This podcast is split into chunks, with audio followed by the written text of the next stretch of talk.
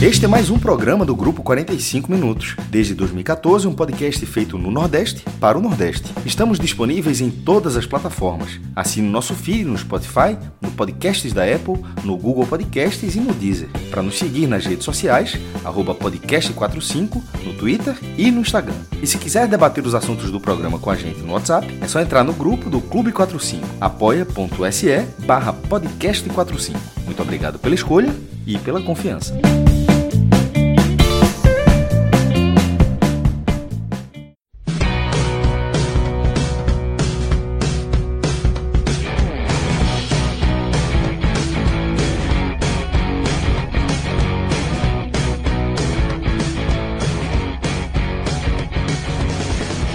Fala galera ligada no podcast 45 minutos. A gente está começando aqui uma edição de um telecast diferente é, por conta de tudo que o mundo está passando com o coronavírus. É, os campeonatos estão paralisados, então não temos jogos, mas é, temos notícias, notícias importantíssimas que mexem com, com o cenário do, dos clubes que a gente tem o nosso olhar, né? Nesse caso aqui, desse telecast, a gente vai falar sobre o Ceará, que perdeu o Anderson Moreira e logo depois anunciou a contratação do técnico Guto Ferreira, que estava no esporte. Guto, a partir de agora, é treinador do Ceará para o restante aí, se houver, né, do Campeonato Cearense, da Copa do Nordeste e para o Campeonato Brasileiro. Tudo isso ainda é uma incógnita.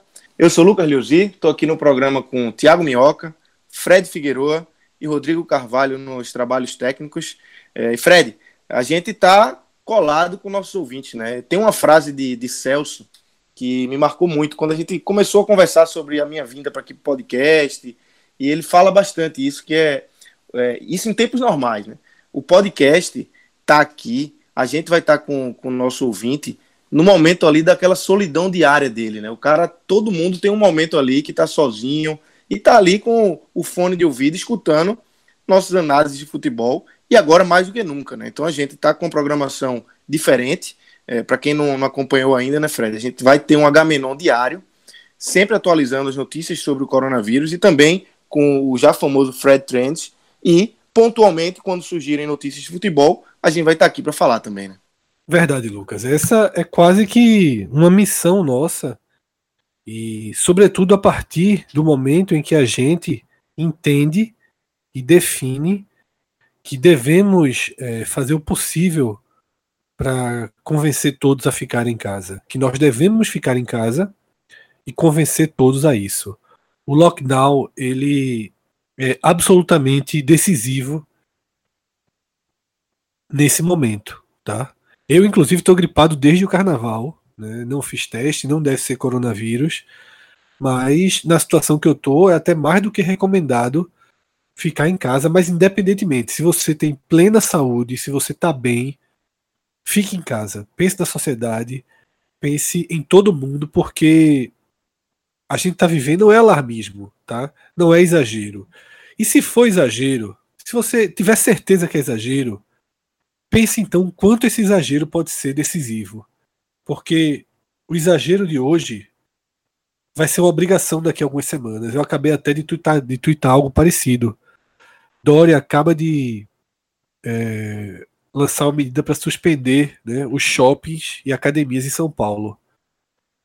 Se a gente já puder fazer aqui, melhor, porque a evolução levará a essa medida daqui a uma, duas semanas. Quanto antes, melhor, né? Então você já, já, já toma atitude, né? Isso. Então, assim, para a gente, a nossa função, a nossa parte da sociedade, nossa colaboração é de trazer informação, seja informação de futebol, seja entretenimento, seja os debates que a gente tem no Agamenon. E nossa, nosso trabalho, né, a tecnologia de hoje permite que a gente consiga fazer isso em plena segurança. Então, todo mundo que pode fazer o seu trabalho em plena segurança, para mim, tem uma missão dobrada de fazê-lo. E é para isso que a gente está aqui. Sempre que tiver uma notícia, sempre que tiver algo relacionado ao futebol, a gente vai fazer um telecast, a gente vai se reunir virtualmente para trazer essa informação, porque a gente sabe o quanto isso é importante, o quanto 30, 40 minutos ajudam aí as pessoas a quebrar um, uma rotina que pode ter de tédio, a ter algum momento mais consumindo aquilo que ela gosta. Né? A gente sabe que o podcast tem um público que gosta, que acompanha, então nada mais prazeroso e nada mais é, importante para a gente do que produzir esse conteúdo. E Fred, quem também está fazendo é, o trabalho é a Arena Ox, né? Nossa parceira que está disponibilizando no Instagram deles, que é Arena Underline Ox, OX, treinos para que você em casa, é, para que você siga a recomendação de, de continuar em casa, mas que você tenha coisas a fazer também, cuide também da sua saúde, que é importantíssimo nesse momento, tanto a saúde mental quanto a saúde física também. Então a Arena Ox está disponibilizando no Instagram deles, é só você entrar lá e olhar nos stories, que tem treinos que você pode fazer em casa, sem tanta, é, sem tanta coisa em volta, coisas que você tem em casa mesmo, você pode arrumar lá e você vai fazer, e você vai conseguir cuidar um pouco da sua saúde nesse momento tão importante que a gente está passando aí no mundo todo, né, Fred? Isso foi uma grande iniciativa de João, de, de Bruna, de todos que fazem a Arena Ox. É, e como várias cadeias econômicas, Lucas, vai sentir. Lógico que a Arena Ox, como todas as academias, como os profissionais liberais, vão sentir demais economicamente, financeiramente, o peso do que está por vir. Mas entendem a sua função na sociedade, entendem que pode ajudar. E esses vídeos, essas dicas de exercício em casa, elas são um exemplo do que todos nós devemos fazer. É um pouco do que a gente está fazendo, só que essa é a nossa atividade. A gente sempre disponibiliza programas gratuitos, né? A forma com que a gente é, é remunerado vem pelos patrocínios, vem pelo clube. Mas eu acho muito importante que empresas como a Arena Ox tenham essa iniciativa. Eu parabenizo né, a João, a Bruna pela, pela iniciativa e recomendo. Inclusive, é, quem está no Ceará, quem está na Bahia, quem está em outros estados, é uma forma de você ter uma série de exercícios, como você falou, simples, eficientes, que você pode fazer com a plena segurança da sua casa. Então, é muito legal, Lucas, o que você trouxe.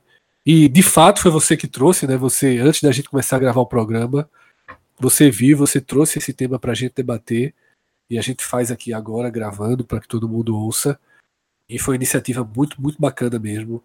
Eu parabenizo aqui, inclusive, nunca tinha dito o nome deles, mas nominalmente, João e Bruna, pela, pela ação que estão fazendo. Então é isso. Agora vamos começar a falar de, de futebol. É, essa troca no comando do Ceará, Minhoca. Passar só uma pequena ordem cronológica aqui de como as coisas aconteceram. É, durante o dia, Adilson Batista, que saiu do Cruzeiro, já foi treinador do Ceará, é, deu entrevista à Fox Sports e falou que Anderson seria o novo treinador do Cruzeiro. É, naquele momento o Anderson estava no Ceará ainda. E aí, no, no final da noite, é, o Ceará anuncia realmente que Anderson pediu para sair e está fora do clube. E um minuto depois, no Twitter, é, talvez tenha sido o anúncio mais rápido de treinador, o Ceará anunciou a contratação de Guto Ferreira. Respeitou é, o BBB, viu, Lucas? Respeitou acabar, o BBB. Né? Esperou acabar. Foi gigante ali. Então é isso, Mioca. Eu queria saber primeiro, é, você que está aí, é, como é que tudo isso repercutiu em Fortaleza? É, começando pela saída do Anderson, que tinha chegado há pouco tempo, tinha voltado né, é, há pouco tempo, tinha um trabalho é, que, se não era excelente, era um trabalho bom, com aproveitamento de mais de 70%, tinha conseguido uma vitória importante contra o esporte no final de semana. Então, como é que repercutiu essa saída do Enderson aí? Como é que a torcida do Ceará recebeu isso? E também passando depois pela chegada do Guto. Então, Lucas, é, como você disse aí, né? Descreveu. Aliás, eu acho que faltou até uma parte, porque uh, essa, essa especulação do Enderson no Cruzeiro aconteceu logo após o Cruzeiro perder o jogo de ida da Copa do Brasil, né? Porque o Adilson foi demitido, digamos assim, duas vezes. Porque quando perdeu para o CRB, né? Soltou-se uma história isso, de que o Adilson estava fora do Cruzeiro e aí não avisaram ao Adilson. O nome do Enderson já era cotado ali para assumir, era, né? E, a, e o de Guto também, né? E o de Guto sim, também. É, mas Tanto o, o, Anderson, o Anderson já era prioridade. O Guto via como sim, uma sim. segunda opção naquele período. E aí, depois da demissão do Adilson, naturalmente, o nome tanto do Guto quanto do, do Anderson iam vo voltar à tona. é, não se imaginava que o Enderson fosse sair do Ceará devido, primeiramente, ao fato de, tipo, tudo bem, né? É, tanto é, é, um dos assuntos mais comentados do Twitter na manhã, tipo, é o Cruzeiro. Era exatamente a palavra que estava lá nos trends do, do, do próprio Twitter. É, exatamente fazendo associação uma fala do Rogério Ceni do ano passado, quando deixou né, a equipe do, do, do, Fortaleza e ao chegar lá falou, não, é o Cruzeiro que eu estou assumindo. Então a gente sabe que o Cruzeiro vai ter capacidade de é, sair dessa situação de rebaixamento que acabou não se concretizando. Então a, não se imaginava tanto essa saída porque o Enderson já vinha demonstrando que estava se adaptando né, ao clube, é, ele tinha dado uma entrevista até para o Lucas Mota, que é um jornalista que trabalha lá na empresa que eu trabalho, no, no Grupo Povo. É, na semana passada, logo após a vitória diante do Vitória na Copa do Brasil, que, a, que não, fica, não tinha ficado magoado com ninguém do clube, do Ceará, pela demissão da, do ano passado, né, os oito jogos sem ganhar, e que entendia que todo treinador deveria ter um tempo para demonstrar um trabalho. Só que aí é aquela coisa, né? Os treinadores também não se ajudam, né? O Enderson entrou mais uma vez na cota do treinador que pede tempo para trabalhar e quando tem a oportunidade de dar continuidade, acaba sendo seduzido por uma proposta. O Enderson ainda não se manifestou. E aí muita gente começou a especular algumas possibilidades. Por exemplo, com esse surto do coronavírus, como ninguém está trabalhando, uh, muita gente imagina, né? O, o Enderson tem família, né? Ele é lá em Minas Gerais, a família dele é de lá já se imaginou talvez devido a isso. Eu não acho que isso talvez tenha sido só essa questão. É, segundo a apuração do, do Gerson Barbosa também, que é o setorista que cobre o Ceará uh, aqui do Grupo Povo, né, o, o, pessoal lá do, do grupo de supermercado é, lá de Belo Horizonte, que é o patrocinador do Cruzeiro, investiu pesado, né, tá tirando dinheiro do próprio, é, assim, não, não é o Cruzeiro que está pagando, é exatamente esse patrocínio aí que está pagando essa chegada do Enderson no Cruzeiro, porque o Cruzeiro não tem condições nem para disputar o Léo Chu, que foi um jogador que o Ceará estava né, pegando lá da base do, do, Grêmio, e que o Cruzeiro queria, é, o Cruzeiro não tinha nem dinheiro para pagar para ter o Léo Chu. E aí, como é que ele teria dinheiro, por exemplo, para contratar o Enderson? Então, na verdade, foi esse patrocínio aí que garantiu ao Enderson esse trabalho.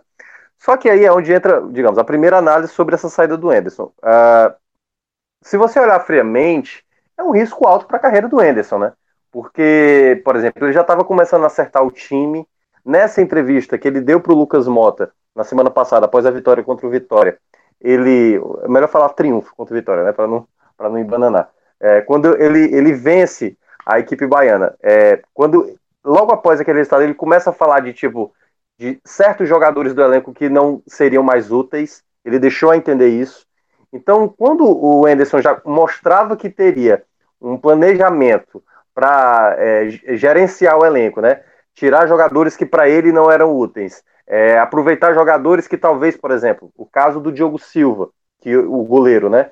Era um goleiro que estava terminando o contrato, mas que com o Enderson, em quase todos os jogos, ele era ou titular quando o Praz não jogava, ou ele era o reserva imediato. Só diante do esporte, quem foi o reserva foi o Richard, o Diogo não foi listado.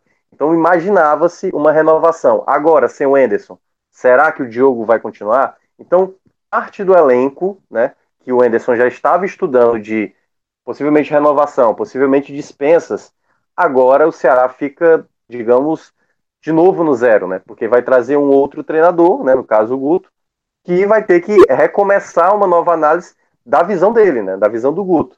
E aí o Anderson vinha num bom momento, a equipe vinha numa, numa, numa melhora, né? Claro, com o Argel era difícil, você vê a evolução. Então, um treinador, pelo menos minimamente decente, conseguiria fazer esse time jogar mais organizado. E o Ceará vinha jogando em alguns jogos, por exemplo, fazendo coisas que não fazia há um bom tempo. Até mesmo, é, é, eu acho que do Enderson, da primeira saída dele, da Série A do ano passado, até a volta dele, nem a Dilson e muito menos a Gel conseguiram é, fazer o time ter uma certa predominância, né? um toque de bola mais bem trabalhado, jogadas bem realizadas e o, o, o Anderson já estava nesse caminho.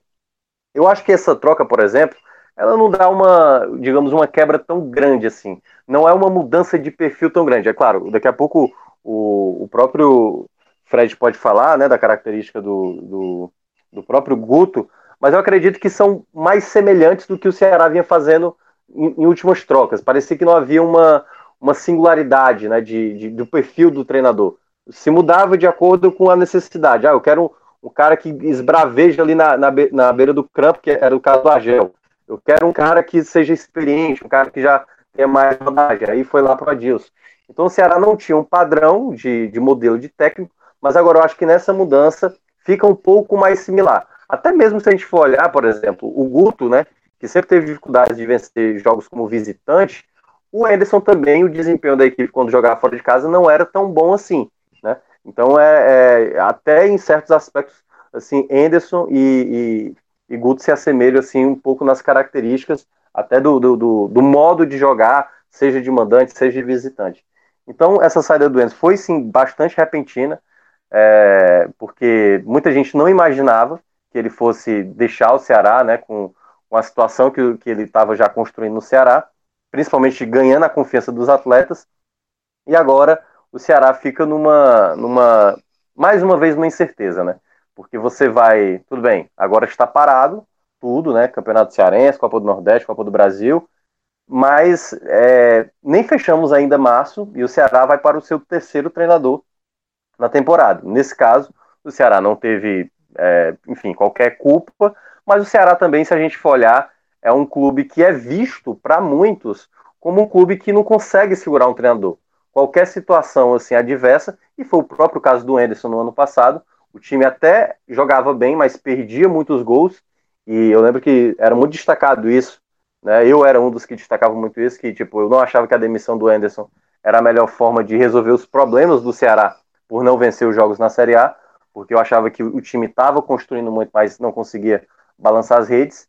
E aí, agora, não foi nem resultado nem outra coisa, foi uma opção é, exclusivamente do Enderson de largar o projeto do Ceará, né, algo que o Ceará agora fica com tempo aí para tentar trabalhar. E aí é onde entra a questão, né? O Ceará parou as atividades até dia 30 de março, pelo menos é a primeira é, decisão tomada, claro, até segunda ordem isso pode ser menos, pode ser mais, mas pode ser que isso perdure, né? Daqui a pouco a gente vai abordar também essas outras questões aí que envolvem o futebol no Brasil, né? Porque pode se estender mais ainda, pode estar por abril, maio.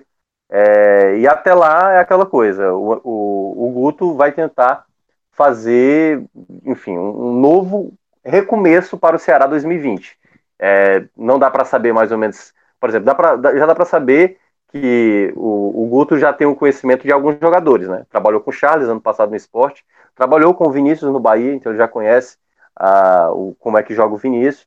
Então já dá para dar um pouco de norte, mas mesmo assim, pelo elenco que o Ceará tem, que é, eu, já, eu acho que eu tinha falado no último telecast, o Ceará está com muitos jogadores no setor ofensivo, e aí agora o Guto é que vai ter essa responsabilidade de tentar enxergar quais jogadores vão ser úteis, né? O que, o que ele vai fazer com jogadores que já não estão agradando? Porque, tipo assim, ele vai confiar no, no Rodrigão, no Rogério, é, jogadores que não estão, Bergson, né, que também era um jogador que estava talvez para sair, ou se a diretoria que vai tomar essa decisão. Então o Ceará tem ainda aí agora um novo recomeço e não sei como será esse processo, dado esse período de inatividade que o clube vai ter, né? Nem sei se o Guto vai chegar agora, mas uh, os trabalhos só devem retomar, se acontecer, só no final de março. Até lá, o Ceará, mais uma vez, uma interrogação na temporada de 2020. Fred, é, Guto passou um ano aqui no Recife, né, no comando do esporte, atingiu os objetivos, foi campeão pernambucano, vice-campeão da Série B, conquistando acesso, um ano 2020, um início muito ruim, é, e ainda assim ele tinha um, um, apesar dos resultados de 2019, tinha um ranço da torcida do esporte, né. É, na tua visão, é, como é que Guto se encaixa nesse elenco do Ceará, o quanto o Ceará ganha com a chegada de Guto, se é que ganha, e se não ganha, se realmente você acha que foi uma, uma queda na, nessa troca de comando técnico aí de Anderson para Guto. Lucas, eu vou começar por um ponto que Minhoca já trouxe, que é uma espécie de continuidade de linha de trabalho, de estilo de condução de grupo e até de estilo de jogo. De fato, a mudança Ederson Guto não deve gerar nenhum atropelo do atual estágio do Ceará, tá? que é um estágio de reorganização da casa. Eu não acho que o trabalho com o Ederson já é um trabalho que já tem o norte, que já tem um trilho, que já está fluindo. Eu ainda acho que é um trabalho de reconstrução do dano causado por Agel, que fez com que o Ceará perdesse muito tempo, que fez com que o Ceará tivesse feito um mercado abaixo do que o valor investido permitia, tá? O Ceará tem um prejuízo, tem um dano desse período com a Gel de algumas escolhas da reconstrução do elenco. Mas fundamentalmente isso que Minhoca falou já aconteceu, só que em ordem invertida. Em 2018, Guto cai do Bahia e Ederson assume. Eu me lembro, já existia o podcast cobrindo diariamente. Eu me lembro muito bem essa noite. A gente gravou dois programas, porque Cássio Cardoso e eu fomos contra a saída de Guto do Bahia. A gente achava que deveria ter uma continuidade do trabalho muito parecido, mas muito parecido com os argumentos que Minhoca usa para defender que Ederson não deveria ter saído do Ceará em 2019. Claro que não deveria ter saído. O Ceará perdeu muito depois dessa mudança. Mas, voltando ao exemplo do Bahia, Ederson seguiu exatamente a mesma linha de Guto. O time não mudou a forma de jogar, os jogadores não mudaram, os resultados tiveram uma leve melhora imediata. Depois, houve um assentamento e o Bahia se tornou basicamente uma linha é, regular entre os dois técnicos. E quando o Ederson cai do Bahia, cai pelas mesmas razões, pelos mesmos questionamentos da demissão de Guto. Então, o torcedor do Ceará, ele pode esperar de fato essa continuidade. Guto é um treinador que agrada um perfil de torcedor, agrada um perfil de analista que é aquele que valoriza a estabilidade, que é aquele que valoriza que o trabalho seja feito sem maiores curvas, sem maiores riscos, sem maiores ousadias. Vai haver algum momento que o torcedor do Ceará vai querer uma mudança, vai querer uma aceleração, vai querer uma resposta rápida, e a tendência é que isso não aconteça. Porque Guto ele usa é, regras até muito rígidas de controle de grupo, daquela tradicional, abre aspas, vez do jogador.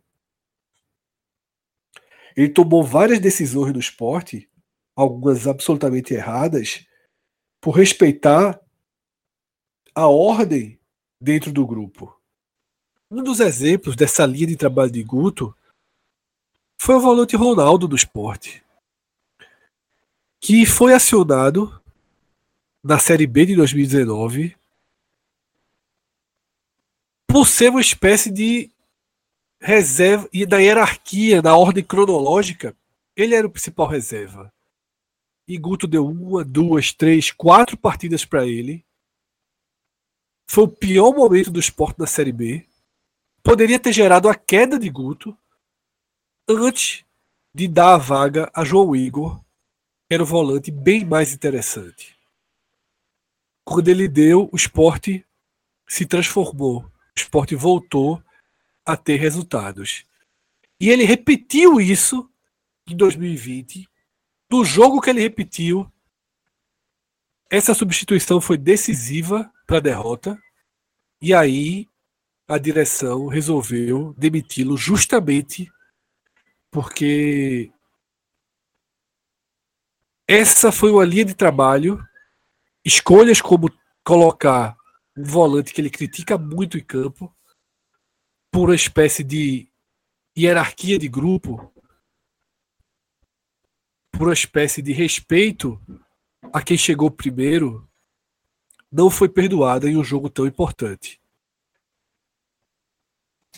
E esse é um defeito que talvez se repita no Ceará, porque é uma linha de trabalho dele. Eu acho que essa é a pior face de Guto. porque ele é trabalhador, porque ele traz estabilidade e esse tipo de decisão dele ajuda na estabilidade. Guto saiu do Bahia tendo o elenco nas mãos, saiu do esporte tendo o elenco nas mãos. A gestão de grupo dele é excepcional, mas cobra alguma conta. E talvez isso aconteça no Ceará. Tá? E para terminar, eu reforço outro ponto trazido por Minhoca, que é ele já tinha, Minhoca já tinha, já vinha dizendo isso. O Ceará passaria agora por um momento de dar uma organizada no elenco. Talvez dispensando alguns jogadores que não funcionam desde o ano passado ou que chegaram agora e o resultado foi zero. Se a chegada de Guto retardar esse processo, pode ser grave. Eu acho que esse é um processo que tem que acontecer a parte de Guto. Tem que ser uma decisão de quem comanda o futebol do Ceará. Guto, se pedir para esperar, e essa espera pode ser de três meses, quatro meses, aí o Ceará vai estar perdendo tempo e dinheiro. Porque essa crise que a gente está vivendo não pode levar o Ceará a deixar de pagar os salários dos jogadores. Salários altos, pesados. Então são decisões que precisam ser tomadas sem aquele tradicional tempo que o treinador pede para fazer sua avaliação. Se a gente tivesse vivendo um momento normal da temporada, era o que aconteceria. Guto não ia chegar pedindo a cabeça de Rogério, de Rodrigão. Ele não quis Rodrigão no esporte, tá? Posso dar essa informação, foi oferecido. Quando o Ceará trouxe o Rodrigão, o Rodrigão já estava. É, que acabou, lógico que ele preferia é, talvez o Ceará ao esporte. O Ceará está mais organizado, já vinha da Série A. Mas havia uma escassez de propostas para Rodrigão. E ele foi oferecido ao esporte, assim como o Fernandão do Bahia, teve essa sondagem e Guto não quis. Já é uma deixa que não deve ser fácil para Guto, para Rodrigão a permanência no Ceará, porque já tem uma rejeição anterior. Agora, Guto vai, por gerenciamento de grupo, dar chance a esses jogadores. O que seria duas, três semanas pode ser três meses. A gente nem sabe o que vai acontecer. Se vai ter treino, se as férias serão prolongadas por um mês, dois meses. Mas aí é algo que foge um pouquinho do nosso controle nessa análise agora. Fred, meu amigo, se cuide, viu? Você tá. Sua voz tá. Tem que se cuidar nesse momento, viu? É o peso de carregar Guto, né? Já tô tendo que carregar de novo aqui. As figurinhas ah, já, já, começaram a rodar no WhatsApp, você e Guto. Esse plot twist, meu velho, os torcedores do Ceará não esperavam, não. Rapaz, pior que é.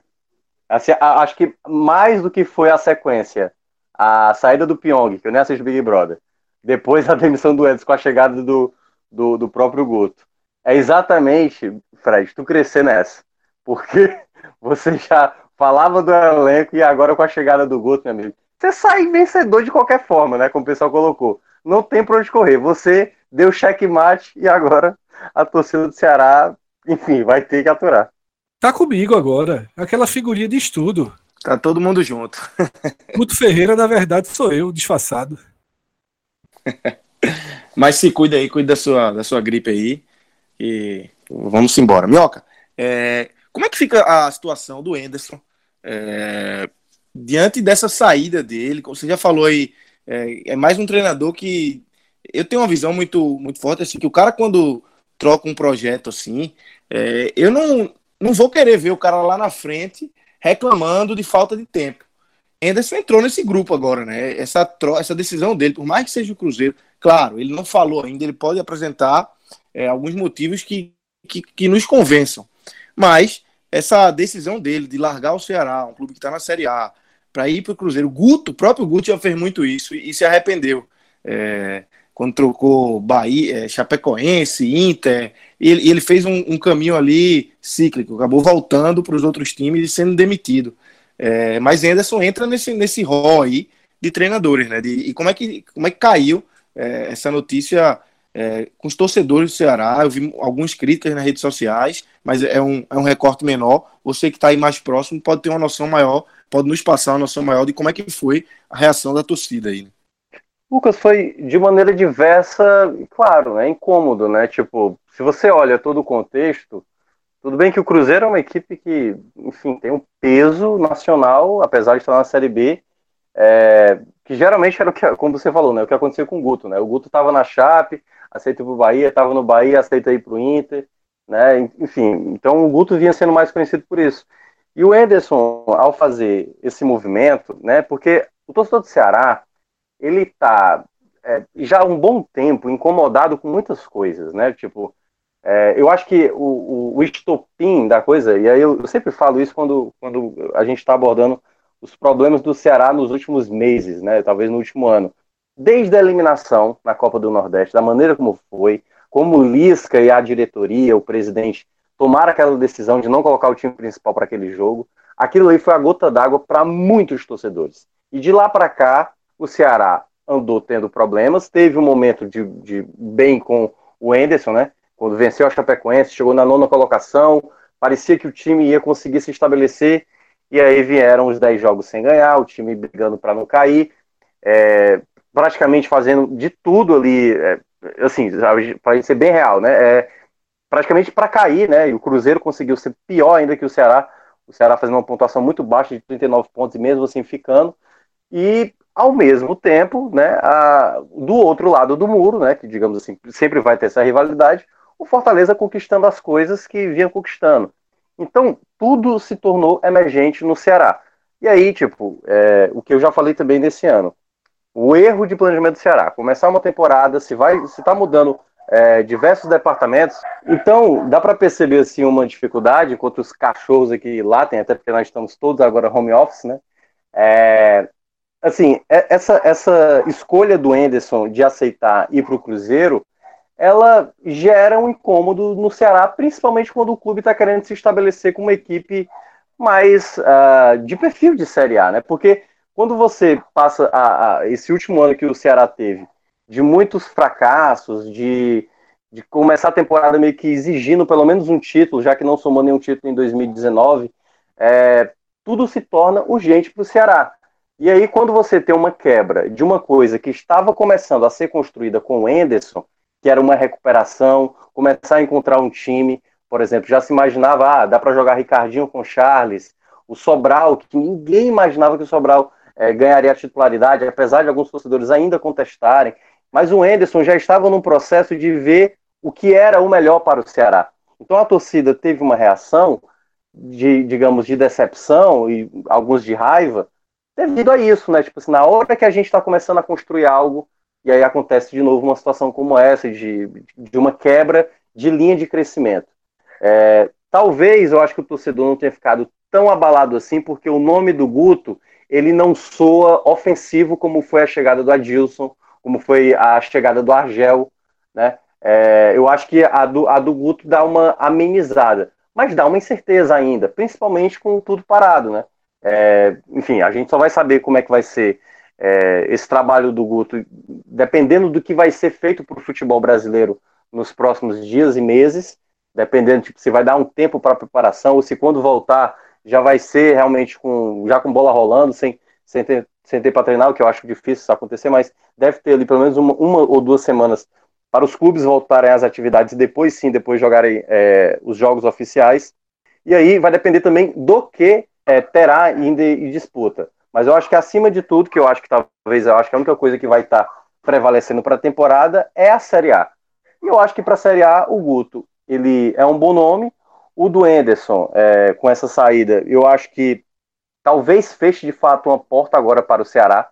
Eu acho que a, a, assim não não vejo no curto prazo, porque esse tipo de movimento, né? Quando você vem fazendo um bom trabalho ou quando você vem numa boa situação e, e um outro clube é, oferece uma proposta, é, Tipo, tudo bem, é um clube do tamanho que é o Cruzeiro, numa crise que tá. E aí, tipo, quando o torcedor pensa, caramba, como é que o cara troca um projeto sólido, né, como o do Ceará, um projeto de que paga bem dia, que tá tendo uma boa estrutura, claro, o Cruzeiro tem bem mais estrutura do que o Ceará, mas o Cruzeiro da bagunça que tá, o cara ainda assim optar por uma equipe que tá lá com os problemas que tem, com, com tudo que está sendo, que está acontecendo no, no, Cruzeiro, e mesmo assim abrir mão de continuar aqui numa oportunidade que, que, pelo menos na visão do torcedor do Ceará, é uma oportunidade melhor, então isso dá uma certa frustração, né, por, por um lado. Mas eu acho que, tipo assim, o torcedor, ele vira a página, ele, alguns nem querem nem ver mais o Anderson é, é, no Ceará, porque entendem isso como uma ofensa, né, ao clube, à história do clube, ao trabalho que o clube vem fazendo, e agora o Enderson, é, eu acho que fecha uma porta grande aqui no, no, no pelo menos para o Ceará. No Fortaleza não dá para dizer, porque ainda tem muito tempo até lá, mas para o Ceará eu acho que a situação ficou praticamente inevitável, né? Embora ele tenha tido, eu acho que ele te, talvez tenha sido um dos melhores treinadores que passaram nos últimos anos, assim, pelo, pelo Ceará, um treinador com boa seriedade, mas eu acho que nesse aspecto, e é por isso que a gente não tem como a gente falar os motivos que fizeram de fato o Anderson largar esse projeto, é, qual for, qual quais foram ou qual foi o principal motivo para ele deixar o projeto Ceará, porque realmente, como eu tinha dito, né, uma semana antes ele estava enaltecendo o fato de poder retornar ao Ceará, fechar um ciclo a qual ele não, ele, ele tinha dito que ele, ele sentia que não tinha acabado. Então ele que estava no processo de evolução, ele mais uma vez aí agora mais a parte dele, da outra vez foi por parte do clube do Ceará, é, ele fecha um ciclo e acho que um, um, ciclo que talvez não vá ter volta. Claro que futebol permite qualquer coisa, mas acho que a partir de agora o Anderson é, perdeu total possibilidade de ter um, um, retorno do Ceará. O Fred, é, nas, nas projeções aí, é, analisando o que a gente tem hoje, apenas a troca de Anderson por Guto. Claro que, é, como a gente já falou mais de uma vez aqui, a gente não sabe ainda quanto tempo os clubes vão ter para fazer as trocas, que com certeza vão acontecer, porque já estava se desenhando que iam acontecer com o Anderson. Quando você tem uma troca de treinador, naturalmente acontece. Mas eu queria te perguntar assim: apenas pela troca de Anderson por Guto, com o que Guto tem em mãos hoje, tua projeção do Ceará para o restante do ano se altera muito, se altera pouco? Como é que você passa a projetar o Ceará agora nas mãos de Guto? Lucas, eu confio mais em Guto do que em Ederson. Tá? Eu acho que essa é a principal diferença. Eu acho que Guto ele tem mais capacidade da estabilidade. É como se o Ceará agora tivesse encurtado um pouco a sua a sua área de atuação da Série A. Eu acho que aumentou a chance do Ceará ter a sua permanência e diminuiu a chance do Ceará deslanchar e ser um time para brigar pela primeira página. Com o Guto, as coisas são mais dentro é do mais, É mais na, na, bola de segurança, né? Exatamente. O Ceará vai empatar muito mais, porque Guto empatava no Bahia, empatava na Chapecoense, empatava no esporte. O Ceará vai ser um time chato, vai ser um time que vai perder menos mas é, eu diria que o Ceará vai jogar da 12 posição para trás. Eu já apostaria isso com o Enderson também. Só que Enderson poderia, tem, tem no currículo dele um, um ou outro trabalho de maior intensidade na Série A. Acho que tem um único trabalho, na verdade. Para Guto falta. Para Guto é um trabalho de gerenciamento, o trabalho de evitar o pior. Eu acho que esse é o caminho que o Ceará abraça. E cá entre nós, para todos os problemas que o Ceará teve em 2019, trouxe para 2020 e demorou um pouco a começar a corrigir. Se o Ceará terminar de novo o ano em 16, salvou o prejuízo. Porque o Ceará trouxe o dano, o Ceará não caiu. Tá? O Ceará evitou o pior, mas trouxe danos. E não tem como pensar em outra em outra missão diferente dessa. Então, por isso que eu acho que o Ceará está mais seguro. Por isso que eu acho que a troca, que na balança é quase 6 por meia dúzia, mas se a gente for ali do 6, alguma coisa, eu acho que houve uma leve evolução, porque aumenta a capacidade do Ceará ser um time mais sólido, ser um time mais estável, ser um time de maior continuidade. E é isso que importa para clubes com o perfil do Ceará, ainda mais trazendo tudo que trouxe 2019. Ô Minhoca, para a gente finalizar essa primeira parte do programa com a análise aí do Ceará com o Guto agora, eu queria te fazer a mesma pergunta que eu fiz para Fred. É, nas tuas projeções, a gente sempre trabalha com projeções, né? inclusive a gente, no começo do ano, projetou como seria o 2020 aí da, das equipes. É, essa troca é, com recorte atual, sempre lembrando, recorte de hoje, é, simplesmente a troca pela troca. Você vê como benéfica para o Ceará ou o Ceará perde algo? É, eu acredito que o dano seja pequeno, né? Aparentemente o dano é pequeno.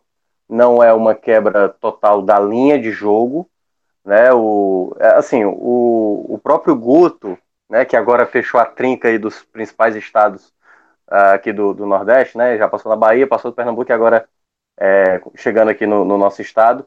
É, eu acho que o fato dele assumir um trabalho que já vinha num crescimento, por exemplo, o, o que quando o, o, o Anderson pega o time do Ceará, era um time sem confiança, era um time que talvez nem acreditasse que, como encaixe de peças, talvez não fosse dar certo. Você viu um Sobis muito, é, sabe, correndo demais, mas não entregando muitas coisas, é, é, digamos, tendo uma certa dificuldade até mesmo de, de, de, conversar com os atletas, reclamando de jogadas com certa frequência e tal. Então, é, era um Ceará muito perdido. Era um Ceará que era dominado contra as equipes mais frágeis na época do Argel. E o Argel, com aquele discurso, e muitos jogadores repetindo esse discurso, que o que foi mais agravante no começo da temporada do Ceará foi alguns jogadores usar o discurso do Argel, de dizer soubemos resistir ao Pacajus. E, e aí não dá, meu amigo. Na, temporada, você é uma equipe da Série A contra uma equipe que acabou de subir da Série B para a Série A, como era o caso do Pacajus, não dá para qualquer jogador do Ceará dizer que resistiu às investidas do Pacajus. É, é para ser totalmente o contrário. Então, é, mudou a mentalidade do grupo, pelo menos, né? O Anderson conseguiu isso e conseguiu os resultados. Quando voltar o futebol, acredito, é, pelo menos aí em Pernambuco, daqui a pouco a gente vai falar, né? É, o estadual está possivelmente para acabar. Aqui no Ceará ainda não se há uma conversa sobre isso, mas pode ser que o estadual realmente possa ser extinto para essa temporada, né? O campeonato estadual. Mas ainda terá a Copa do Nordeste, em que o Ceará só depende de si, e o Guto vencendo no jogo que será em Alagoas contra o CRB, garante a classificação para a próxima fase. Na Copa do Brasil, ele tem a vantagem né, de é, vencer por 1 a 0 o Ceará Vitória, e aí vai ter, exatamente no jogo de volta lá na Bahia, é, podendo jogar por empate, e aí preparar o time para a Série A, né? Porque, é, como a gente já falou, para a Série A o trabalho do Guto vai ter que ser, tipo, olhar as peças, o que é que ele quer, se ele necessita de outro tipo de, de jogador, é, se o Ceará vai estar disposto a isso, se o Ceará vai dispensar é, qual tipo de atleta, se vai consultar o Guto para dispensar é, algum tipo de jogador que não encaixe, como o Fred falou, o Rodrigão talvez não se encaixe e o Ceará já estava pensando em se livrar mesmo e já aproveita aí o, o ensejo. Então, é, eu acho que para a Série A vai ser um período mais é, de avaliação do próprio elenco. Para essas competições, eu acho que o Guto tem possibilidade sim, mas é aquela coisa, ele não vai ter aquela responsabilidade caso algo dê errado por conta de uma troca e quando voltar, não sabemos como vai ser a sequência dos jogos, né? Porque também não dá. Enfim, tudo está incerto hoje no futebol para saber o, como vai ser essa volta após essa pausa aí. Mas, no geral, eu acho que o Guto ele não causará um dano tão grande ao Ceará do que propriamente é o dano maior na minha avaliação, que é o elenco é, inchado, né? E um elenco inchado que não tem é, demonstrado em campo uma qualidade que o Ceará, digamos, apostou para a temporada. Então o Ceará vai, queira ou não, como o Fred falou, dispensar boa parte dos atletas de, dos setores ofensivos que não estão rendendo e que custam muito caro ao clube. Então é isso, a gente encerra essa primeira parte com a análise aí do, dessa troca no comando do Ceará. Agora a gente vai falar rapidamente sobre uma notícia é, trazida por João de Andrade Neto é, na última terça-feira, no final do dia, sobre um pedido, Fred, dos clubes é, do interior de Pernambuco, é, encabeçados por Paulo Roberto, que é presidente do Vitória, para a, o cancelamento em definitivo do Campeonato Pernambucano. É, é um pedido, muito se fala disso já né, nas redes sociais, que seria realmente uma solução. É, esse é um pedido, ele garante que se reuniu é, por videoconferência com todos os presidentes do interior e está todo mundo é, é, com o mesmo pensamento, na mesma linha, eles estão formatando uma proposta para apresentar. Como é que você vê essa possibilidade? Se você acha que realmente é a melhor possibilidade é, diante dos fatos, diante do, da incerteza que a gente tem né, do, por conta do coronavírus? Lucas, não tenho a menor dúvida que sim, tá? Porque dizer ou deixar no ar, que é o que, por exemplo, o presidente da Federação Pernambucana, e acho que o mesmo acontece na Bahia, no Ceará, ainda tenta fazer, é a dúvida, e é natural que tenha dúvida, tá? Eu não estou aqui condenando os caras, não. Pô, pode ser que volte daqui a três semanas, e aí daria. Pode ser que volte daqui a um mês, e aí talvez dê. Mas, se você pegar a fala do ministro da Saúde na terça-feira, dizendo que o pico, o pico da pandemia dentro do Brasil deve acontecer em junho. Ora, a gente só deve começar a pensar em retomar atividades de massa, como um jogo de futebol, quando a curva já tiver negativa. Certo? Quando a curva tiver acentuadamente negativa. E ao que tudo indica, isso não vai acontecer até agosto. Só que os presidentes das federações eles têm que ter uma responsabilidade e aí a gente vai para uma escala perversa, tá? Os presidentes das federações têm que pensar nos clubes, sobretudo os pequenos, que não têm condição de segurar o elenco parado até julho, agosto para ver se volta. Isso é o, é, é o, mais foda, né? Assim, é para ver é. se volta, né? Não é nem pra ver assim, se volta. Vai é, voltar em agosto, não é? É para ver se volta. Então é para ver se volta, né? Só que aí tem a outra parte perversa, que o que os presidentes dos clubes do interior querem é a garantia que joga ano que vem, que não cai ninguém, eu acho correto, para dispensar os jogadores. E aí, quem fica pagando a conta da crise é o trabalhador, é o jogador. É pesado. Só que são cadeias econômicas que vão ruindo. A crise é muito severa. Tá? É muito grave o que está vindo pela frente. E aí é preciso organização para que se tenha algumas saídas. Tá? A CBF anunciou ontem um lucro aí perto de um bilhão né, de reais. Não sei se foi lucro ou se foi receita. Perto de um bilhão de reais. E talvez seja necessário um programa tá, de socorro aos clubes para manter os salários dos jogadores. E aí eu não estou falando dos salários. Foi receita, viu, Fred? Só para. É, Foi receita, né? Exato, é. milhões de a receita, né? Da CBF 2019. Isso é que se compara do Flamengo, né? Quase o tamanho da do Flamengo. Um pouquinho maior. Mas aí, Lucas, é preparar um socorro aos clubes não é para pagar salário de 300 mil a Sobes, de 200 mil a Sobes, de 200 mil a Hernani Brocador, de 500 mil a Rodriguinho, ou de um milhão, um milhão e tanto a Gabigol, não. É para garantir que aquele cara que ganha 8, que ganha 10, receba pelo menos dois. Sabe? Porque cada cada segmento vai ter que fazer algum esforço para que a gente não tenha uma massa de pessoas em completo desespero.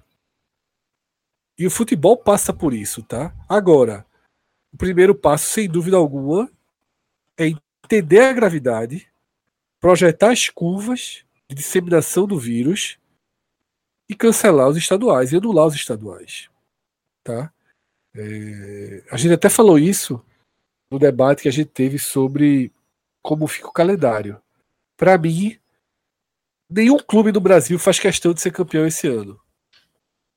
Eu tô talvez o Caxias, é, talvez o Caxias porque ganhou o primeiro turno e está bem no segundo e raramente ele tem a chance de ser campeão estadual. Mas até o Caxias entenderia. Não precisa ninguém entrar na justiça. Ah, a FPF declara o Santa campeão. O Náutico Esporte entra na justiça. Veja só.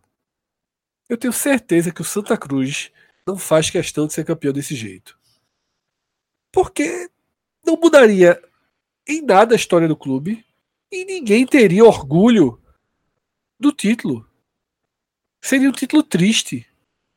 Eu acho que, diante da gravidade da situação, anula o campeonato sem qualquer é, é, preocupação histórica, sem qualquer preocupação além da melhor sobrevivência possível da cadeia econômica do futebol. Eu acho que é isso que tem que ser pensado. Tá? Agora, só dá para fazer isso se houver das federações da CBF algum suporte para os jogadores que vão ficar sem emprego, que vão ficar sem salário. Porque é mais uma cadeia diretamente em xeque. Antes de Minhoca falar, fazer, passar um panorama de como é que está a situação lá no, em Fortaleza em relação ao Campeonato Cearense, lembrar aqui do nosso parceiro Beleléu, que nessa situação de, de, de, coronavírus, eles seguem em atividade e assim fortíssimos no delivery.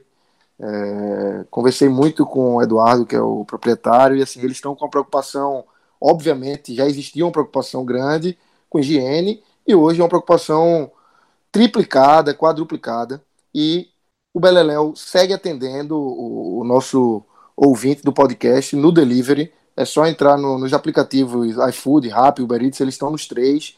E o delivery está sempre a partir das 18 horas até as 23 horas. Beleléu. É só você entrar lá, escolhe seu sanduíche e, e, faz o seu pedido que vai chegar rapidinho e tudo com a qualidade de primeira. Minhoca, é, como é que está a situação aí é, em Fortaleza em relação ao Campeonato Cearense? Está parado, mas há algum tipo de movimentação de bastidores é, parecido com o que a gente tem visto aqui no Recife, aqui em Pernambuco, em relação a parar definitivamente e cancelar o campeonato, ou ainda está tudo meio nebuloso? Então, Lucas, teve uh, inicialmente, né, uh, não teve uma, nenhuma possibilidade de paralisação do campeonato, né? É, assim, os dois principais responsáveis pelo futebol cearense quanto aos clubes tanto o presidente Robson de Castro do Ceará como o presidente Marcelo Paes é, não queriam parar o futebol, né, por eles continuariam tendo jogos e tudo mais. O, o Robson, por exemplo, no jogo contra o esporte, queria, é, até tentou colocar a torcida naquele jogo, né, e até depois, no final da, da noite do domingo, se confirmou os dois primeiros casos é, no estado, exatamente aqui em Fortaleza. Então, assim, eu acho que eles não tiveram, eles, na época, né, antes de, de, tomar a decisão da paralisação, eles não estavam tendo a noção da gravidade da situação. Eu acho que eu acho que é um problema que a gente está tendo no país. Algumas pessoas, incluindo aí o nosso presidente, né, é, que aí já é uma outra questão, mas enfim, não vou entrar aqui na questão política. Mas assim, tem pessoas que ou estão totalmente desinformadas ou não fazem questão de se informar, ou simplesmente são ignorantes mesmo. E aí, é, o fato é que o Campeonato Cearense estava previsto acontecer na quarta de hoje. Estava previsto ter Guarani e Fortaleza, o jogo lá em Sobral, e também o jogo do Ceará antecipado, né, que é o jogo contra o Barbalho, que seria no dia 25. O jogo passou para o dia 19, né, no caso a quinta-feira, que seria amanhã, e ambos os jogos aconteceriam, mas com portões fechados.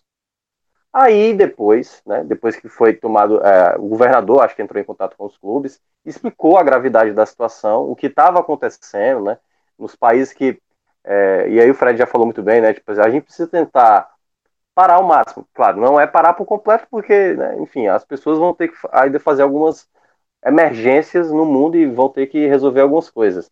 Mas, se possível, a gente prevenir o quanto antes para não chegar num patamar tal qual a Itália está acontecendo, de já atingir a marca de mais de 400 mortes em 24 horas, a gente tem que parar tudo. E aí o futebol cearense, ele era visto como, tipo, ah, tem poucos casos aqui, tanto é que era visto, ah, não, Pernambuco está acontecendo, na Bahia, então é natural que aconteça por lá. Mas aqui não, aqui a gente consegue conduzir de boa. Só que aí eles foram entendendo a real situação e eu não sei se esse passo será feito é, exatamente de um, de, um, de um término. Deu para perceber, seja com os clubes cearenses, quanto também a federação, uma, uma tomada de decisão mediante ao que os outros estão fazendo. Então, a, a, o próprio jornal a qual eu trabalho, né, do, do Povo, foi exatamente perguntar para essas pessoas, né, dirigentes, pessoas ligadas à federação, e todos praticamente usaram o mesmo tipo de resposta. Estamos aguardando um parecer da CBF, estamos aguardando um parecer da Liga do Nordeste, do governo federal, do, da, da, do, do Ministério da Saúde. Então todo mundo ficou jogando a responsabilidade para as entidades, digamos, acima deles, e aí depois, né, que os clubes, tanto é que é, a, a, tomada de decisão de suspender as atividades dos clubes das categorias de base, do futebol feminino, também vieram em outro momento, logo após tudo isso. Então os clubes demoraram a, a tomar uma atitude por conta própria, né? Por exemplo, o Grêmio né, mostrou claramente lá no jogo que não queria ficar jogando. Então, quando começou as coisas acontecerem, é que os clubes e a federação tomaram uma posição. Então, acredito que a federação e os clubes só vão tomar uma posição quanto ao estadual, indicando aí pelo que já aconteceu antes, de acordo com o que for acontecendo no Brasil. Se por acaso o Campeonato Paulista parar, né, não acontecer mais, o Campeonato Carioca também, e aí a CBF, que aí tem outra questão que a gente não está pensando. Como é que vai ser, por exemplo, a Série D de 2021, que é baseada é, exatamente no Campeonatos Estaduais de 2020, a Copa do Brasil, né? São, são critérios técnicos de cada competição estadual. A CBF vai adotar a mesma forma que adotou para 2020. As equipes que disputaram a Série D 2021 vão disputar a Série D 2020. Os que caírem, os que subirem, fica por isso mesmo, não muda nada. Então, são muitas coisas que têm que ser revistas pela CBF e por, pelos clubes, porque também, por mais que você acabe ali estadual, você precisa resolver essas pendências aí de cunho, digamos, mais técnico. Claro que dá para tem várias formas de, de, se resolver, mas pelo menos a, a Federação Cearense e os clubes cearenses não têm nenhum contato, está tudo suspenso, ninguém fala nada, não tem nem praticamente pauta esportiva, né? Só essa do Ceará aí sobre a, a demissão do Anderson e a chegada do Guto. Até lá, é, devem né, começar a rolar algumas reuniões para tentar decidir o que vai acontecer, mas eu acho que o Ceará está na espera das outras federações se manifestarem para começar a tomar uma decisão. Então é isso, galera. Valeu, Minhoca, valeu, Fred, o Rodrigão, que está aí nos trabalhos técnicos. Vamos encerrando aqui esse telecast e reforçar para vocês que é, a programação do Agamenon vai seguir diária, de segunda até sexta-feira, e a gente vai estar tá aqui com telecasts esportivos sempre que tiver alguma notícia do porte desse anúncio aí da saída do Anderson do Ceará e a chegada do Guto Ferreira. É só ficar ligado no feed, vai ter muito conteúdo. Podcast 45 minutos não vai te largar nesse momento aí de quarentena. Beleza, galera? Valeu, um grande abraço.